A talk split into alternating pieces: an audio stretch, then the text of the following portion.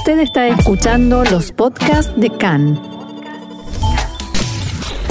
CAN, Radio Nacional de Israel.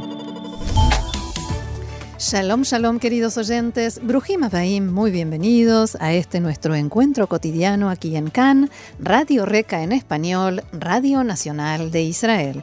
Desde los estudios de Cannes, aquí en la ciudad de Tel Aviv, los saluda Roxana Levinson. Es un gusto enorme estar con ustedes en buena compañía en este día fresco y nublado de a ratos aquí en esta bella ciudad y en el estudio, allí del otro lado del cristal, en los controles y puesta en el aire, está hoy Yuji Gabay. Y estamos como cada día en la radio, FM 100.3 y 101.3, en internet www.can.org.il, en nuestra página de Facebook Can en español, en Twitter arroba Can Radio y en todas las plataformas de podcast. Y si les parece bien, vamos a comenzar ya mismo porque hoy, martes 14 de enero, 17 de Tebet, estos son nuestros titulares. La comisión organizadora de la Knesset aprobó por amplia mayoría la formación de la comisión que tratará la inmunidad para Netanyahu. Desde Azul y Blanco presionan al presidente de la Knesset, Edelstein, para que el Pleno confirme esta decisión esta misma semana comenzó la presentación oficial de listas electorales de los partidos de cara a las elecciones del 2 de marzo y hay cambios de último momento en el bloque de derecha.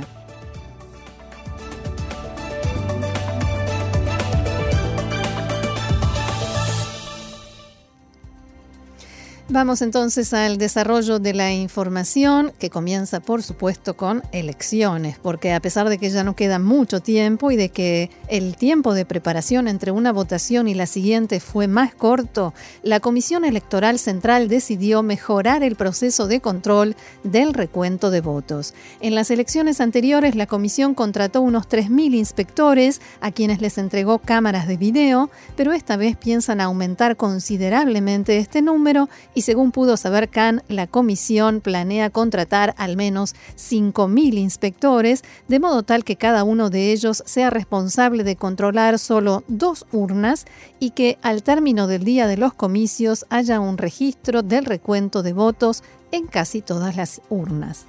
Al mismo tiempo, hoy comenzó el proceso de inscripción de las listas electorales que se presentarán el próximo 2 de marzo y finalizará el miércoles a las 10 de la noche.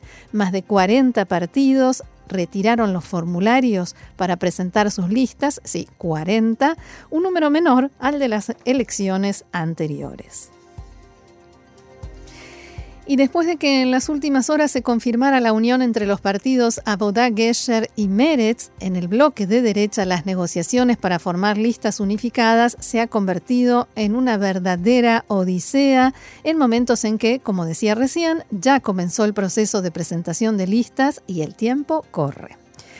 Esta madrugada, el ministro Bezalel Smotrich, titular del partido Aijuda Leumi, envió un mensaje precisamente a la una y media de la madrugada a los dirigentes de Abaita Yehudi, en el cual les comunicaba que daba por concluidas y no de la mejor manera las negociaciones con ellos después de la reunión que llevó a cabo el Consejo Central de su partido.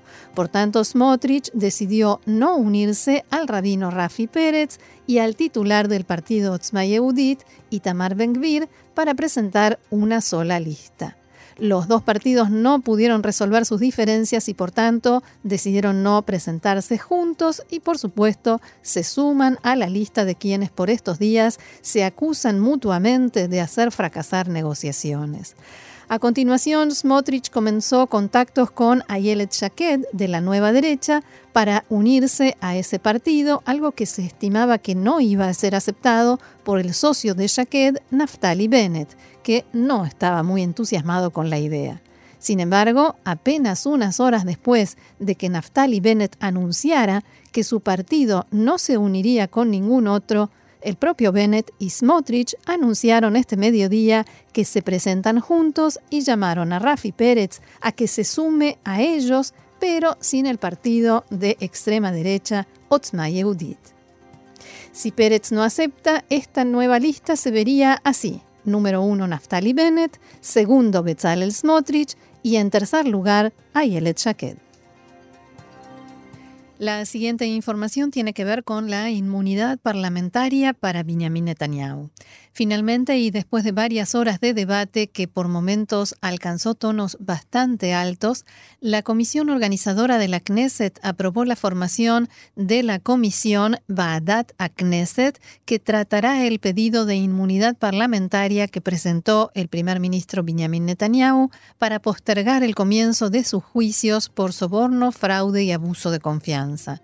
Después de mucho tiempo en que la Knesset no vivía una situación así, la oposición logró reunir una amplia mayoría para aprobar la formación de la comisión y en el Likud reaccionaron con rabia e indignación, tildando todo el proceso de circo. El jefe de la bancada del Likud, el parlamentario Miki Zohar, le gritó a los legisladores de la oposición que se robaron la Knesset y se retiró de la sala, metafóricamente diríamos que dando un portazo. Alguien por allí, una parlamentaria, le respondió que acaso la Knesset es de, es de tu papá.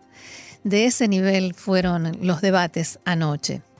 La decisión que se tomó ayer y que fue aprobada por una mayoría de 16 a favor y 5 en contra debe recibir ahora la aprobación del Pleno de la Knesset y esta parte del proceso está en manos del presidente de la Knesset, Yuli Edelstein. Por eso, el titular de la comisión organizadora, Avi Koren, de Azul y Blanco, se dirigió ayer mismo a Edelstein y le exigió que el debate y la votación en el Pleno se lleven a cabo esta misma semana.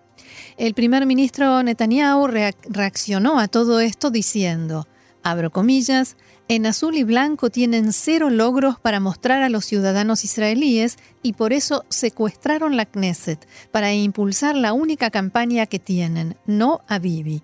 Que les aproveche. Nosotros nos presentaremos ante los ciudadanos de Israel con los extraordinarios logros que ya hemos conseguido y los poderosos logros que muy pronto conseguiremos. Palabras de Benjamin Netanyahu. En azul y blanco intentan agilizar al máximo este trámite y reunir cuanto antes a la comisión de la Knesset, porque allí, en esa comisión, que tiene 30 integrantes, cuentan con una clara mayoría en contra del pedido de Netanyahu y quieren terminar el proceso antes de las elecciones para que el resultado sea la, la, aprobación por amplia mayoría de la denegación a Netanyahu de la inmunidad. Y fuentes cercanas al primer ministro Netanyahu indicaron que está furioso con Edelstein y lo critica con dureza en conversaciones cerradas por haber permitido la sesión de ayer de la comisión que decidió seguir adelante con el proceso de inmunidad. Las fuentes también dijeron que Netanyahu pidió a los legisladores del bloque de derecha que presionen a Edelstein para que frene este proceso y que personas cercanas al primer ministro consideran la actitud de Edelstein una traición como clavarle por la espada un puñal envenenado, ni más ni menos.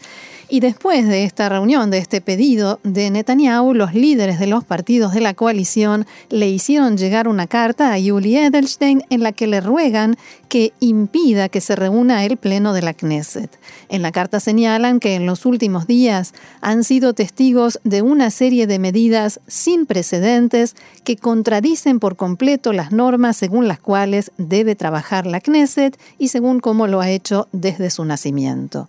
También le dicen que el presidente de la Knesset es el último muro que puede frenar el colapso de todas las normas de la Knesset y evitar que se convierta en un circo y que sea aprovechada para objetivos políticos. Los firmantes exigen a Edelstein que impida que el Pleno se reúna hasta la próxima Knesset.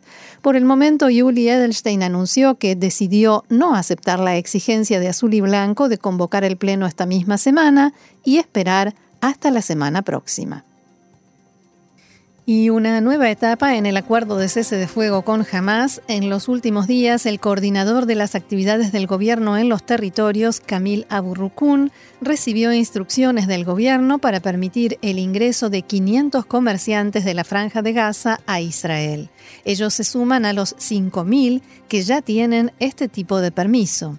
Se espera que, si se mantiene la calma y no hay disparos de cohetes desde Gaza o incidentes violentos, el gobierno autorice el ingreso de obreros, una medida a la que por el momento el Servicio General de Seguridad se opone. El aumento del número de obreros marca una etapa muy avanzada en el proceso de negociaciones hacia un acuerdo de cese de fuego con Hamas y se suma a otras medidas que se tomaron en las últimas semanas, tales como, recordemos, el permiso para que entren en Gaza neumáticos, que por el momento ya no se usan para quemarlos en las manifestaciones junto a la frontera, abono para la agricultura, gas y distintas mercancías. El ingreso de obreros sería el siguiente paso. El primer ministro Benjamin Netanyahu hizo llegar en la tarde de ayer una carta a Naamá Issachar, la joven israelí que está presa en Rusia por haberse encontrado en su bolso 9 gramos de marihuana cuando esperaba un vuelo de conexión en el aeropuerto internacional de Moscú. Abro comillas, los ciudadanos de Israel piensan en ti, le escribió Netanyahu, no abandonamos a nadie a su suerte y lo mismo sucede en tu caso. El Estado de Israel y yo invertimos incesantes esfuerzos para lograr tu liberación. Estamos en contacto con tu familia y en cada conversación con ellos recalcamos nuestro compromiso de traerte de nuevo a casa lo antes posible. Seguimos adelante con más información. Las autoridades de Irán anunciaron que van a demandar al presidente de Estados Unidos, Donald Trump, por la muerte del general Qasem Soleimani, el ex comandante de la Fuerza Quds de la Guardia Revolucionaria. El jefe del sistema judicial iraní, Ebrahim Raisi, dijo que Trump debe comparecer ante un tribunal internacional y que la demanda será presentada mientras esté en el poder como presidente de Estados Unidos. Raisi aseguró, no lo dejaremos tranquilo, debe presentarse ante un tribunal internacional y agregó que Trump debe rendir cuentas por sus actos como sospechoso principal. Y el presidente de Estados Unidos, Donald Trump, por su parte, volvió a defender en las últimas horas el bombardeo norteamericano en el que resultó muerto el general Qasem Soleimani y dijo que realmente no importa si suponía una amenaza inminente para su país abro comillas, los medios de noticias falsas y sus socios demócratas trabajan duro para determinar si el futuro ataque del terrorista Soleimani era inminente o no, dijo Trump, y también escribió en su cuenta de Twitter. La respuesta a ambas preguntas es un firme sí, pero realmente no importa debido a su horrible pasado, o sea, al pasado de Soleimani. Por su parte, el fiscal general de Estados Unidos, William Barr, sostuvo que Trump tenía claramente la autoridad para ordenar este operativo en el que murió Soleimani junto a, hay que decir, otros miembros de milicias proiraníes. Francamente, no creo que fuera una decisión difícil, dijo el fiscal. El presidente tenía claramente la autoridad para actuar y apuntó que fue un acto de legítima autodefensa. Así también Barr resaltó que el bombardeo restableció la disuasión y supuso una respuesta a ataques ya cometidos contra objetivos estadounidenses. A propósito del fiscal general de Estados Unidos, William Barr, en otro asunto, anunció que el ataque en el que un militar saudí mató a tres personas e hirió a otras once el 6 de diciembre pasado en la base aérea y naval de Pensacola, en Florida, fue clasificado formalmente como atentado terrorista. Además, Barr anunció la expulsión de 21 militares saudíes. Los saudíes que serán expulsados no están acusados de ayudar al responsable del atentado, un teniente de las Fuerzas Aéreas Saudíes de 21 años que resultó muerto en el incidente. Sin embargo, el fiscal indicó que los cadetes expulsados habrían compartido publicaciones yihadistas y pornografía infantil en redes sociales. El FBI cree que Mohamed Said al-Shamrani, el presunto autor del tiroteo, actuó solo en el ataque. Al-Shamrani criticó en redes sociales horas antes del ataque, el papel que Estados Unidos ha tenido en las guerras en países musulmanes, además de hacer una referencia al ex líder de Al-Qaeda, Osama Bin Laden. La formación de 300 militares saudíes en Estados Unidos fue suspendida tras este incidente, como informábamos en aquel momento. Sin embargo, no parece que el ataque pueda afectar la alianza entre Estados Unidos y Arabia Saudita, más cercanos ahora si cabe debido a las fuertes tensiones con Irán, rival de ambos en Medio Oriente.